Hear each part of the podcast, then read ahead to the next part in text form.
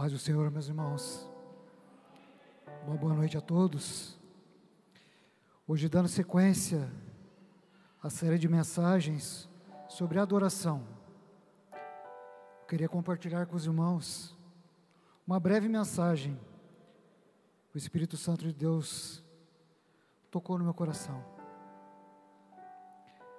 E quando a gente chega nesse tópico, adorar a Deus em meio às dificuldades, entre aspas, seria muito fácil falar, porque nós temos muitos exemplos da Bíblia. Quando você fala em adorar em dificuldade, automaticamente já vem à nossa cabeça Jó. Quando você lembra de adorar em dificuldade, automaticamente vem a vida de Abraão. Quando ele adora a Deus sem pensar em entregar o seu Isaac. Quando a gente fala em adorar dificuldades, em meio às dificuldades, a gente lembra de Ana, que foi quase expulsa do templo quando orava para ter um filho. Quando a gente fala em adorar em dificuldades, a gente lembra de Paulo e Silas, que enquanto estavam machucados, humilhados, presos, adoravam a Deus. Quando a gente fala em adoração em meio de dificuldades, a gente tem tantos exemplos que se a gente for ficar falando, a gente passa a noite inteira. A gente lembra do cego Bartimeu, filho de Davi, tem misericórdia de mim. E as pessoas mandando ele calar a boca. A gente lembra da viúva do fluxo de sangue, que durante 12 anos perdeu tudo, mas não perdeu a oportunidade de segurar na orla do manto do Senhor. E quando eu recebi a incumbência de trazer essa mensagem, confesso para os irmãos que eu me senti seguro, porque eu não estaria ministrando nada que não estivesse na palavra. Mas desde quando eu cheguei aqui nessa igreja, Deus tem me cobrado muito em cima de uma passagem, há meses, e eu falava, Senhor, mas como que eu vou encaixar isso? E Deus repetia no meu coração durante as madrugadas, durante os períodos de oração, e eu não conseguia entender como que eu ia conseguir encaixar nesse conceito. E tudo ficou claro para mim no domingo, no culto de domingo. Quando nós estávamos sendo ministrados pelo pastor Rafael, onde Deus usou muito a vida daquele homem, com várias pessoas, mas uma coisa que me chamou muita atenção, quando do nada ele falou assim: Eu vim aqui para falar para uma pessoa, que sofreu um grave acidente, que não era para estar mais aqui, mas pela misericórdia de Deus, aprove o coração dele estar aqui nesse momento. E nesse momento eu chorei. E nesse momento eu chorei e ri ao mesmo tempo, porque eu olhei para o lado, pessoas que me conheciam, inclusive a pastora Amara, fez assim com a carinha. Pessoas que conhecem a nossa história. E eu falei, Senhor, o que, que o Senhor quer dizer com isso? Ele falou: prega o que você viveu, prega o que eu fiz na sua vida, porque você, como muitas pessoas que estão aqui, sabe de todas as histórias que foram escritas na vida desses homens imperfeitos, e você vai se esquecer o que eu fiz na sua vida. E a gente começa a ter uma, um discernimento de coisas que até então a gente não tinha. Em 14 de junho de 2013, eu sofri um grave acidente. E o engraçado é que o mês que vem vai fazer 10 anos. E nesses 10 anos, nunca Deus pediu para mim pregar o meu testemunho em igreja nenhuma que eu já preguei. Das várias igrejas que eu congreguei, que eu visitei, nunca eu tive essa autorização, digamos assim, de falar para minha igreja o que Deus fez na minha vida. E durante todo esse processo, a gente começa a entender muitas coisas. Eu quero começar falando para os irmãos, e vocês vão entender. Livro de Mateus, capítulo 5, a partir do verso de número 13.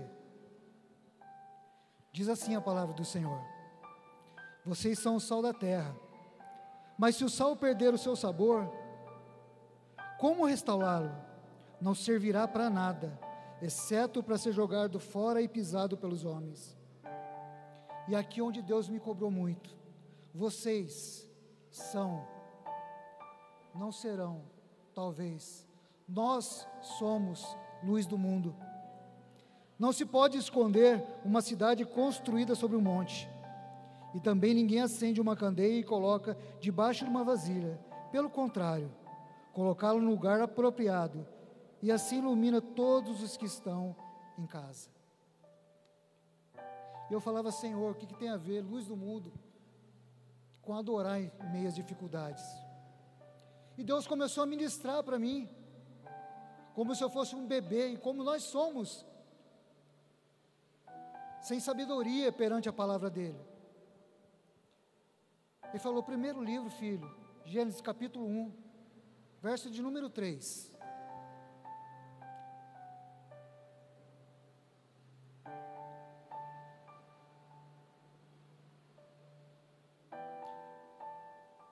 Disse Deus: haja luz, e houve luz.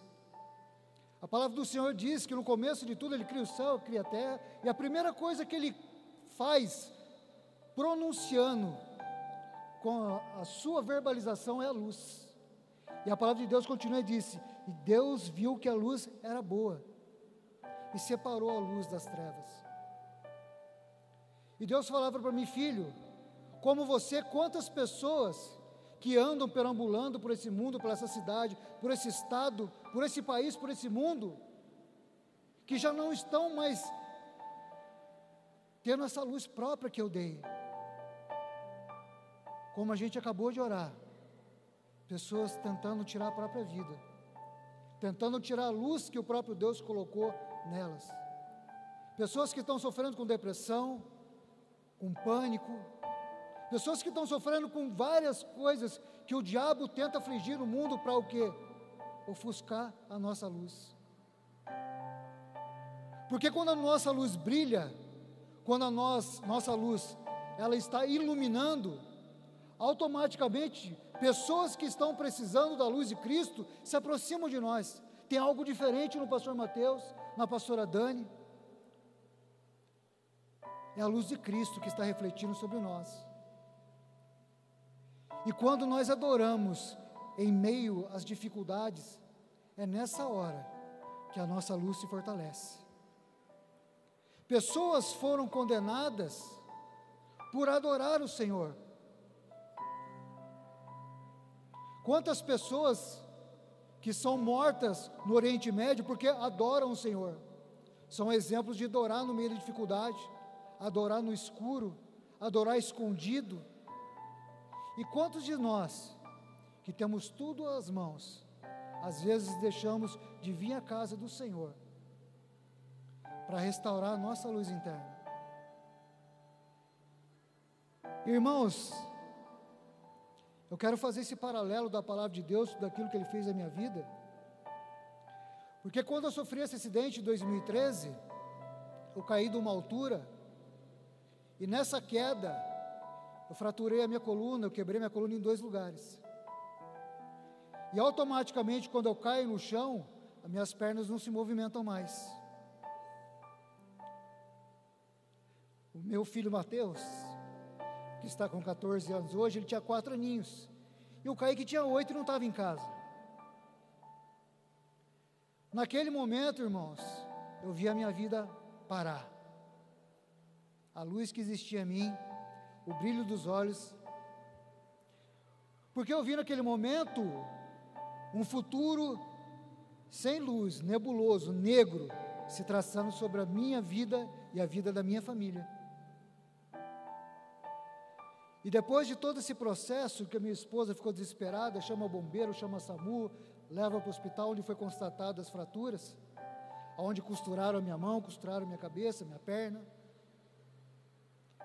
E eu fiquei falando muito com Deus, e nesse momento, eu lembro que a minha esposa no saguão, ela ficava com, com o rosto numa toalha, e ela gritava: Obrigado, Jesus, e ninguém entendia, porque ele não morreu. E era o primeiro exemplo de ouvir uma pessoa adorando em meio às dificuldades. Obrigado, Jesus. Ela não estava se importando como eu ia sair dali, mas eu estar vivo, de a minha luz não ter sido apagada naquele momento. E você passa ali a viver uma situação de dor, de dúvidas. Fica difícil de orar, Cris. Porque, como Jó, eu escutei depois de um tempo, como Jó escutou da sua esposa: amaldiçoa esse Deus e morre. Ô Carlos, quando você era do mundo, quando você vivia para um lado e para o outro, nunca te aconteceu nada. Você reparou que depois que você virou cristão, que você virou crente, tudo de errado começou a dar na sua vida? A Bíblia, ela conta história de homens e mulheres de Deus mas quando nós começamos a prestar atenção nas nossas vidas, nós entendemos que nós temos uma história com Deus também. E a primeira noite que eu, paro no, que eu passo no hospital, eu lembro que Deus preparou tudo. Eu chego, todo mundo fala que é premógrafo. Primeira noite comigo. Eu caí, era quatro e meia da tarde, e duas horas da manhã, nada do sono vinha. Porque a cabeça só virava, virava. Como que vai ser, Jesus? minha perna vai voltar a mexer. Se eu trabalhando de dia e de noite, sábado, domingo feriado, está difícil, e agora? Sem trabalhar, meu pai? E eu olhava para o lado, a minha esposa dormindo no sofá, cansada, triste, desanimada.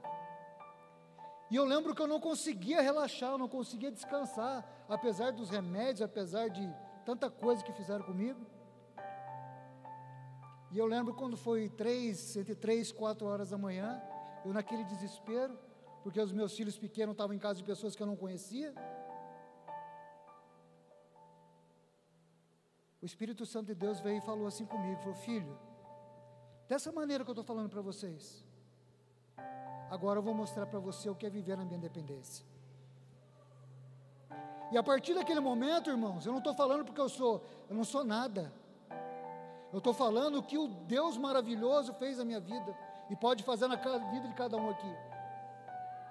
Eu não tinha merecimento nenhum, mas Deus olhou com misericórdia para minha família, para os meus filhos, e eu falava para ele: Senhor, eu não terminei meu trabalho aqui, Pai, tem misericórdia, deixa eu criar meus filhos, deixa eu terminar aquilo que o Senhor entregou na minha mão.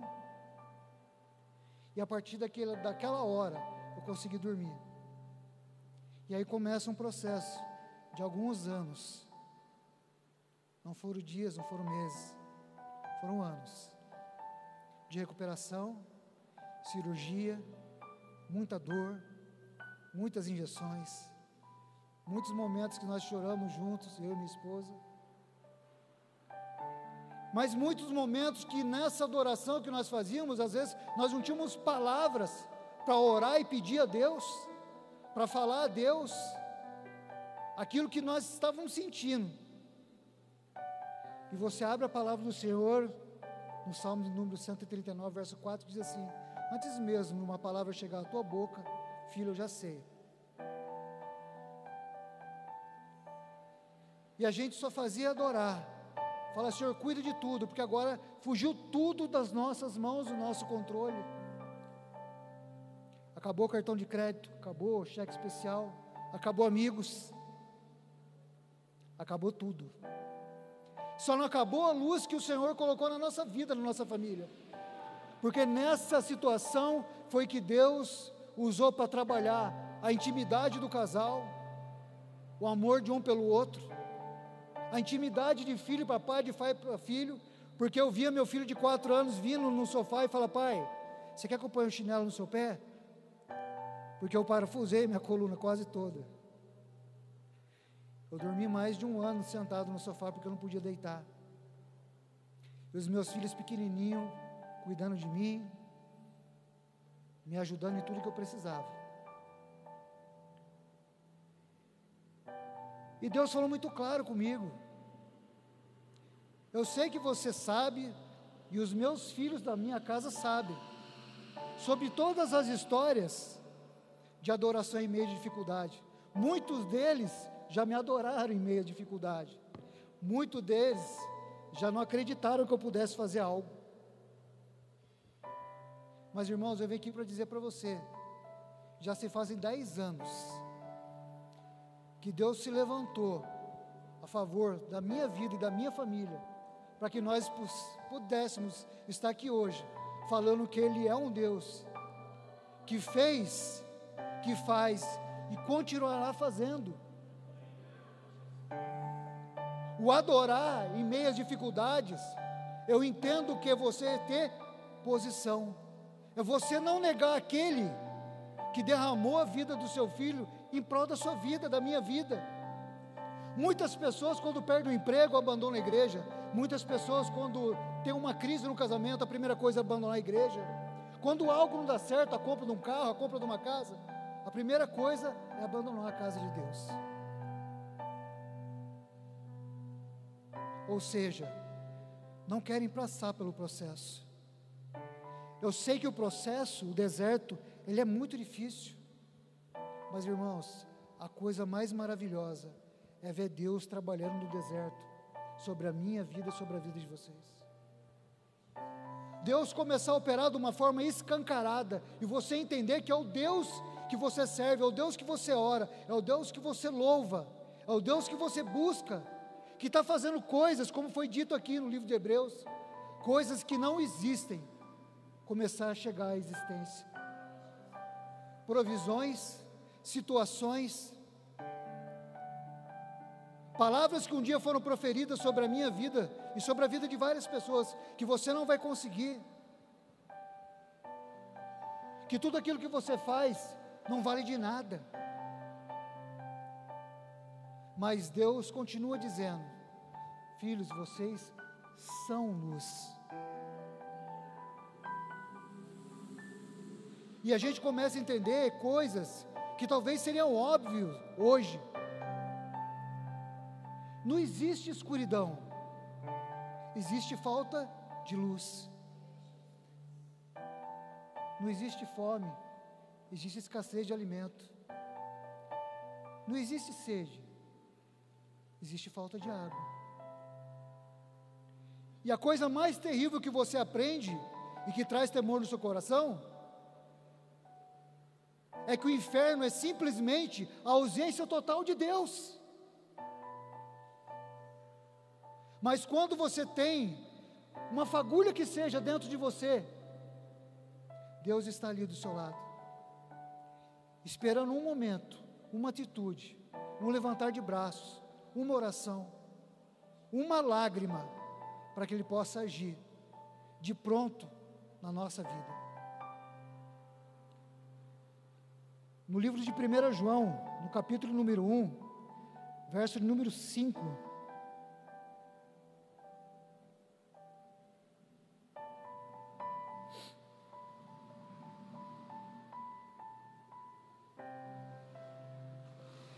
Diz assim a palavra do Senhor. Esta é a mensagem que dele ouvimos e transmitimos a vocês. Deus é luz Nele não há treva alguma. Se afirmarmos que temos comunhão com Ele, mas andamos nas trevas, mentimos e não praticamos a verdade. Se, porém, andamos na luz, como Ele na luz está, temos comunhão um com os outros, e o sangue de Jesus, seu Filho, nos purifica de todo pecado. Se afirmarmos que estamos sem pecados, enganando-nos a nós mesmos e a verdade não está mais em nós. Se confessarmos os nossos pecados, Ele é fiel e justo para perdoar os nossos pecados e nos purificar de toda injustiça. Não é coisa na minha cabeça. Ele está falando, se nós andarmos à luz. Ele diz na palavra dele: Eu sou o caminho, eu sou a verdade, eu sou a vida. Ele deixa várias pistas para nós de quem Ele é, daquilo que nós precisamos naquele momento que nós estamos passando. Ele é luz quando nós estamos nas trevas, Ele é o caminho, Ele é a verdade, Ele é a vida. E quantos de nós, por tão pouco, irmãos, por tão pouco, duvidamos desse Deus maravilhoso, Se nós formos fazer um apanhado aqui e falar para os irmãos, conta apenas um breve testemunho que Deus fez na sua vida. Eu garanto que a gente não sai daqui hoje. Do mesmo jeito que a própria palavra de Deus diz que se fosse escrito em todos os livros o que Jesus já fez, não haveria livros suficientes na terra. Nós conhecemos tão pouco o nosso Deus. E tudo que Ele faz é perfeito, é bom, é agradável. Quando Ele disse, Ele abriu a boca e disse: haja luz. Talvez Ele já planejava em mim e você que nós, em dado momento, nós seríamos farol para muitas pessoas que estão perdidas, sem direção, que nós seríamos pessoas que iríamos direcionar pessoas ao caminho dele. Simples assim. Para para pensar, por que, que nós fomos chamados? Nós não fomos chamados apenas para ser abençoados, nós somos chamados para ser abençoadores. Nós não somos cristãos para dizer que nós somos bons, nós somos pequenos cristos. Nós temos a função de indicar o caminho da cruz, de indicar o caminho da salvação para pessoas que estão perdidas por esse mundo. E nós só vemos notícias ruins. Eu mostrei hoje cedo para minha esposa a que ponto está chegando a nossa sociedade. A que ponto está chegando a aflição que nós sofremos como pais, trabalhadores, como seres humanos. Eu falei, amor, olha como está acontecendo com o mundo. Em São Paulo, acho que foi ontem, no viaduto da República, um rapaz simplesmente, um motoboy, ele para a sua moto, ele tira o seu capacete, coloca no guidão da moto, sobe em cima do parapeito e se joga. Sem chorar, sem gritar, sem clamar. Era uma pessoa que estava andando, que estava trabalhando, que estava frequentando, eu não sei qual lugar, porque eu não sei quem era essa pessoa, mas provavelmente estava frequentando um ciclo social, talvez uma festa no final de semana, mas estava gritando por dentro, e não teve um pequeno Cristo para abraçar, não teve uma lanterna, uma luz que mostrasse para ele o caminho que ele deveria seguir, aonde talvez ele contasse o refrigério porque estava corroendo a sua alma. E quantas pessoas, nós estamos orando por pessoas aqui, que infelizmente tentaram contra a sua própria vida, e isso não é demérito de ninguém. Talvez a pessoa simplesmente não teve alguém que indicasse o caminho para ela. E somos nós, cada um de nós aqui, que temos essa função. Isso é adorar em meias dificuldades. É você oferecer Jesus para uma pessoa que não quer Jesus, que quer tirar a própria vida. É você falar para a pessoa que só Jesus pode resolver a vida dela. E ela não quer entrar na casa de Deus. É você ir remar contra a maré. Para nem que seja uma alma, você trazer para Cristo. E receber dele não é de ninguém aqui de cima. Receber dele o seu galardão quando você encontrar com ele. Eu falava para Deus quando comecei a minha caminhada, e eu falava para minha esposa, amor, eu tenho um sonho, é ganhar uma alma para Jesus. Mas eu me enganei. Porque quando você consegue ganhar uma alma para Jesus, é a coisa mais maravilhosa do mundo. Você não quer parar mais. Você não quer parar de falar de Jesus. Pessoas que nos procuram, que às vezes não estão vindo da igreja, mas querem conhecer um pouco mais desse Jesus que mudou a sua vida, que mudou a minha vida, que continua mudando a nossa vida dia após dia. É isso que é adorar em meio às dificuldades. É adorar mesmo que todo mundo diga não. Não vai dar certo. Depois de alguns anos, eu voltei a trabalhar de novo na mesma empresa que eu trabalhei por 20 anos. E o primeiro feedback que eu recebi não foi assim: nossa, Carlos, que bom que você voltou, que bom que você está bem, que bom que você está andando, que bom que você está podendo trabalhar junto conosco. Sabe qual o feedback que eu recebi? Voltou para ser mandado embora. Você acha que a empresa vai ficar com você depois de tantos anos, você encostado? E outra, antes você tinha saúde. Hoje você é PCD. Hoje você é uma pessoa com deficiência. Você não pode mais pegar o peso que você pegava, você não pode mais subir a altura que você subia. Você acha que vão manter você aqui? Mas Deus falava muito forte no meu coração, filho. Eu não faço a obra pela metade. Eu não trouxe você aqui de volta para você ser humilhado. Eu não trouxe você de volta para o meu nome ser humilhado. E muitas dessas pessoas que proferiram essas palavras, engraçado que passou um ano, passou dois anos, passou três anos, que eu já tinha voltado a trabalhar. Quando eu fui me dar conta, e isso é maravilhoso, essas pessoas não estavam mais lá, porque foram mandadas embora. Porque Deus ele tem um compromisso com aqueles que o adoram na bonança, mas adoram também na tempestade. Eu ensino os meus filhos que quando as coisas estão difíceis, vamos orar. Mas quando a gente faz um passeio, nós estamos na praia, nós estamos em algum lugar que está nos trazendo alegria, a primeira coisa é: vamos orar e agradecer a Deus, porque é Ele que está provendo. Nós temos sim que aprender a adorar na dificuldade, mas ainda mais adorá-lo quando nós estamos alegres. Porque é muito fácil adorar quando está tudo bem. Deus é comigo. Eu troquei meu carro. Deus é comigo. Meu filho entrou na, na universidade. Deus é comigo. Eu recebi um aumento de, de salário. Mas quando tudo não vai bem? Nós temos muitos exemplos. Quando Deus, por mais que Davi orasse, jejuasse, chorasse, e Deus recolhe o filho dele, que foi o fruto de não, de não uma bênção, de não uma relação abençoada. Um homem que adorou, que jejuou, que se prostrou. Quando o filho dele é recolhido, o que, que Davi faz? Enxuga as suas lágrimas, vai se alimentar. Senhor, eu sei que eu errei, mas a minha vida contigo não vai mudar.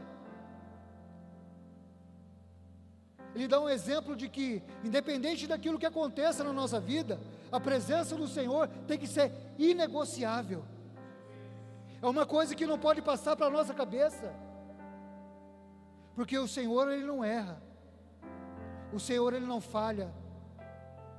Eu não sei se às vezes nós somos medrosos, somos incrédulos, ou se apenas nós somos o que somos, fracos e pecadores. Mas a palavra dele diz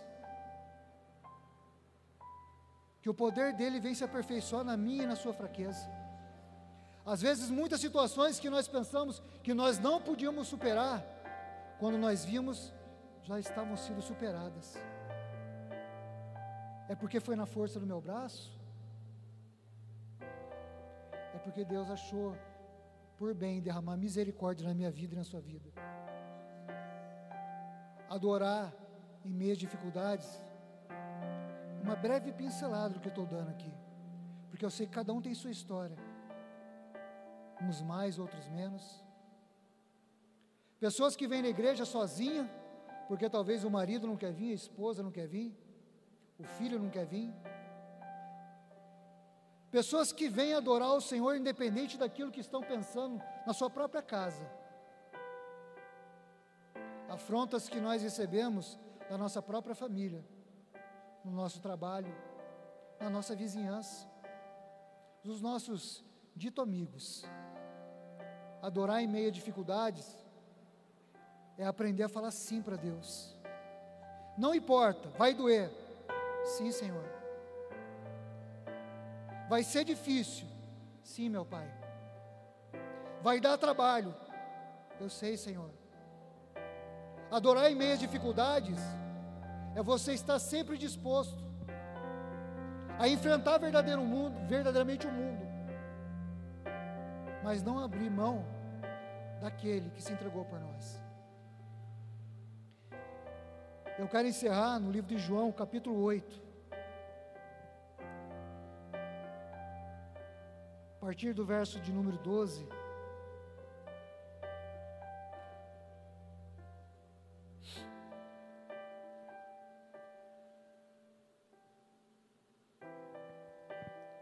A palavra do Senhor diz assim para mim e para você. Falando novamente ao povo, Jesus disse: Eu sou a luz do mundo. Quem me segue nunca andará em trevas mas terá luz da vida. Eu acho lindo, porque ele tem toda essa paciência de falar para nós, de dizer na autoridade do Filho de Deus: Eu sou a luz, eu sou o pão vivo que desceu do céu, eu sou aquele que é o caminho, que é a verdade e que é a vida, em quem não há variação. Do mesmo jeito que ele disse na primeira leitura: vocês são o sal da terra e a luz do mundo. É ele que disse, não sou eu que está dizendo. Não é livro de algum teólogo, de algum escritor. E a palavra dele não volta atrás. E a pergunta que eu faço para a igreja: o que você está esperando para deixar essa luz contagiar as pessoas que estão em volta de você? O que nós estamos impedindo da luz do Senhor invadir a vida de outras pessoas? E eu fiquei pensando durante essa madrugada, eu falei para minha esposa, falei, Deus é tão maravilhoso, e Ele nos confronta, eles não falam, porque quem veio de uma de uma igreja mais antiga, vamos dizer assim, sempre vai falar que aqui o porão é a igreja da parede preta. E eu falava isso para minha esposa, quem já foi de tem uma certa idade, vamos dizer assim. Eu falava para minha esposa, que engraçado, né? Olha para onde Deus nos levou. E sabe o que Deus disse para mim nessa madrugada? Filho, eu estou falando tanto de luz com vocês, tanto de luz com você. Entende uma coisa, filho? A parede é preta para minha luz brilhar mais, para mim aparecer mais, para as pessoas me verem, porque a luz de Deus a gente só vê aonde? Ao meio da escuridão, aonde ninguém está enxergando mais nada. Semana passada nós estávamos aqui no culto e um, um dos visitantes disse assim, pastor, não sei se o lembra, que eles estavam passando pela porta e sentiram vontade de entrar. E Deus falou para mim: Você lembra disso? É a minha luz. Não é o pastor Diogo, não é o pastor Mateus, não é o pastor Dani, é é a minha luz. E é dessa maneira que nós temos que encarar. O grupo de louvor pode subir, por favor?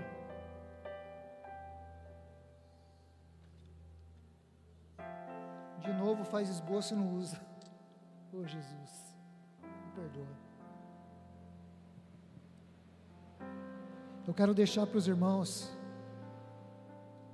essa pequena mensagem. Me desculpe o nervosismo, que é a primeira vez que eu prego na casa.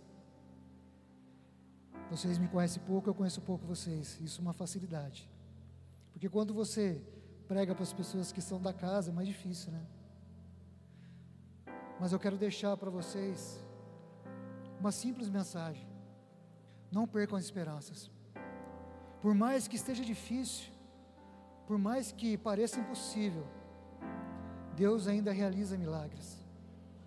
Eu estou aqui não para falar da minha pessoa, eu estou falando de um Deus que teve misericórdia numa vida de, de uma pessoa, que por algum tempo não tinha certeza se voltaria a andar. E muitos milagres, se eu fosse falar aqui, nós íamos ficar muito tempo. O meu cirurgião falou para minha esposa: Olha, nós vamos operar esse homem, nós vamos remendar tudo ele. Mas eu não consigo entender uma coisa: como que ele anda com esse buraco no meio das costas? É Deus. Ela falava: é Deus. Como que pode uma família que tem um padrão de vida passar três, quatro anos sem trabalhar, sem a esposa trabalhar porque ela teve que entregar o emprego, sem o esposo trabalhar e não faltar nada? Pelo contrário, a gente poder partilhar o que a gente tinha. Nenhuma conta se atrasou não faltou alimento. E quanto mais nós orávamos na nossa dificuldade, mais Deus fazia, mais Deus se mostrava, e aquilo nos acostumou. a ver o trabalhar de Deus. Eu quero orar por vocês. Curva a sua cabeça. Se você sente no teu coração que você entrou por essas portas hoje, com a sua luz bem fraquinha, eu convido a você a ficar de pé, levantar a sua mão, para que você seja abraçado não por mim, não por um pastor, mas pelo Espírito Santo de Deus. O abraço de quem vai te levar é, é apenas um detalhe. Não se sintam constrangidos, nós estamos aqui para ajudar, nós estamos aqui para levantar aquele que porventura esteja cansado. Curva a sua cabeça, eu quero orar por você. Senhor, em nome de Jesus, Pai, o cenário está aqui, Senhor. Os teus filhos, a tua palavra, Senhor. Eu te peço perdão em nome de Jesus, se falei algo cara do teu coração, Pai. Mas o meu amor por ti é tão grande, Senhor, que eu só quero exaltar o teu santo nome e partilhar como os seus discípulos partilharam e dizer para os teus filhos que ouro e prata nós não temos, mas tudo aquilo que a gente tem, Pai, que é o Senhor, nós recebemos de graça e de graça nós queremos partilhar. Senhor, em nome de Jesus, aviva a tua igreja, Pai. Toque em cada filho seu, em cada filha sua, Pai. Que só o Senhor sabe, Pai, do jeito que entrou, das lutas que estão passando, Pai, das dificuldades, Senhor, das diversidades. E que em nome de Jesus, Pai, o Senhor possa se mostrar para eles uma forma especial, extraordinária, Pai. Para que não fique nenhuma dúvida, Senhor, que só o Senhor é Deus. Senhor, eu quero te agradecer, Pai, por tudo aquilo que o Senhor fez e tudo que o Senhor fará, não só na minha vida, Pai, mas na vida de todos os seus filhos, naqueles que estão em casa, naqueles, Pai, que em nome de Jesus entram por essas portas, às vezes sem destino, sem rumo, Pai mas que creem que em nome de Jesus o Senhor pode mudar a história, que o Senhor pode mudar, Pai, virar o cativeiro, Senhor, para que em nome de Jesus, mais uma vez, o Seu nome seja glorificado. Assim nós oramos, Pai, e te agradecemos para todos sempre. Amém. Amém, meus irmãos. Você pode aplaudir o Senhor?